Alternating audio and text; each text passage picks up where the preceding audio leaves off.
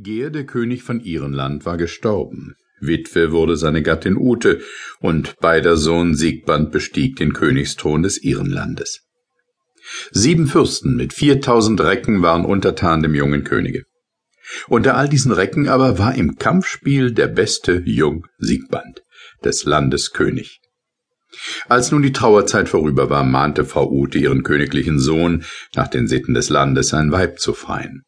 Genug Trauer sei im Land gewesen, und in Freude solle sich der Schmerz verkehren. Frau Ute warb für ihren Sohn um eine Jungfrau von Norriks Felsenstrand, die gleich ihr Ute genannt wurde.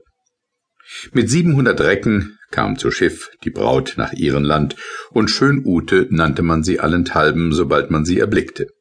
Mit Turnieren und Kampfspielen wurde die Hochzeit gefeiert, und in Frieden und Gerechtigkeit regierte König Siegband an der Seite der schönen Ute den Armen helfen, den Bedrängten beistehen, Recht zu sprechen, ehrlich erworbenes Gut durch Sparsamkeit anzuhäufen, das war die Lebensaufgabe Siegmanns. Im dritten Jahre der Ehe war dem Königspaare ein Knäblein geboren, welches Hagen genannt wurde. Weise Frauen und schöne Mädchen erzogen den Knaben mit allem Fleiß. Doch kaum war er sieben Jahre, als er sich der Hut der Pflegerinnen zu entziehen suchte. Wo er Wehr und Waffen sah, Helmzierat und Panzer, Schwert und Speer, da eilte der Knabe hin, denn nur nach Waffenspiel und Kampf stand schon im zarten Alter sein Sinn. In Glück und Frieden waren dem Königspaar Siegband und Ute wohl zwölf Jahre dahingeflossen, als die Königin erfuhr, dass man im Lande nicht zufrieden sei mit dem friedlichen Leben König Siegbands. Die Recken klagten, dass es keinen Krieg gebe, der Sieg und Beute brachte. Nicht einmal Kampfspiele veranstaltete der König, bei denen Ehre und herrliche Preise zu erwerben waren. Sie sagten, es ist von einem König kein echter Fürstenmut zu sammeln und zu raffen, ohn Maßen Gold und Gut, wenn er's mit seinen Recken nicht teilt, auch williglich.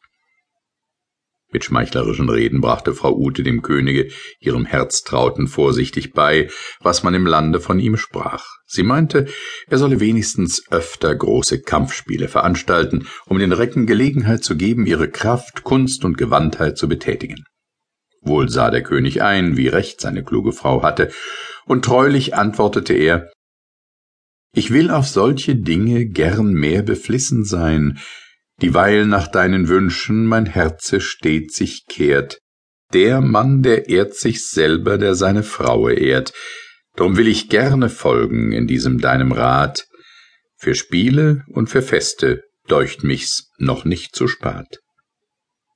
König Siegband, der so lange gesäumt hatte, ein Festspiel zu veranstalten, gedachte nun, ein Fest zu rüsten, wie man's im Lande noch niemals gesehen.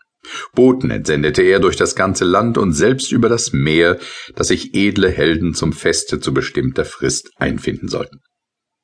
In der Nähe der Königsburg Balian ward ein ganzer Wald abgetragen, um den Grund und Boden zum Festplatze herzurichten. Schranken und Gestühl wurden aufgeschlagen, so dass wohl sechzigtausend Helden teilnehmen konnten an dem Kampfspiel zu Ross und zu Fuß aus allen Teilen des Landes auf hohen festgefügten Schiffen kamen auch von den Nachbarreichen Ritter und Knappen herbei. Neun Tage dauerten die Feste, im Buhurt und im Tjost. Tjost ist ein Turnier, in dem zwei Ritter, Buhurt ein Kampfspiel, in welchem mehrere Paare gegeneinander fechten. Im Buhurt und im Tjost wurde gekämpft und Frau Ute, die Königin, verteilte des Abends selbst die kostbarsten Preise, die der König gestiftet hatte, an die Sieger. Fahrendes Volk, insbesondere Sänger, hatten sich eingefunden, und nachdem man sich am Kampfspiel und an der Kraft der Recken ergötzt hatte, erfreute man sich an den Künsten des fahrenden Volkes, am süßen Gesang und am Wohlklang der Musik, welche die fremden Spielleute zu Gehör brachten. Am zehnten Morgen aber erschien ein Spielmann, der die Harfe mit solchem Wohllaut schlug, dass er die Sinne aller, die ihn hörten, gefangen nahm. Um die Stelle, an der er spielte und sang, drängte sich alles Volk.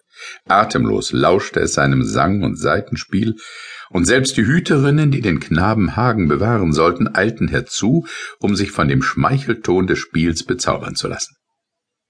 Plötzlich verfinsterte sich die Sonne, ein Brausen und Rauschen ertönte durch die Luft, und als erschreckt und entsetzt die Menge emporsah, erblickte sie einen riesigen Greifen, der einem Sturmwind gleich daher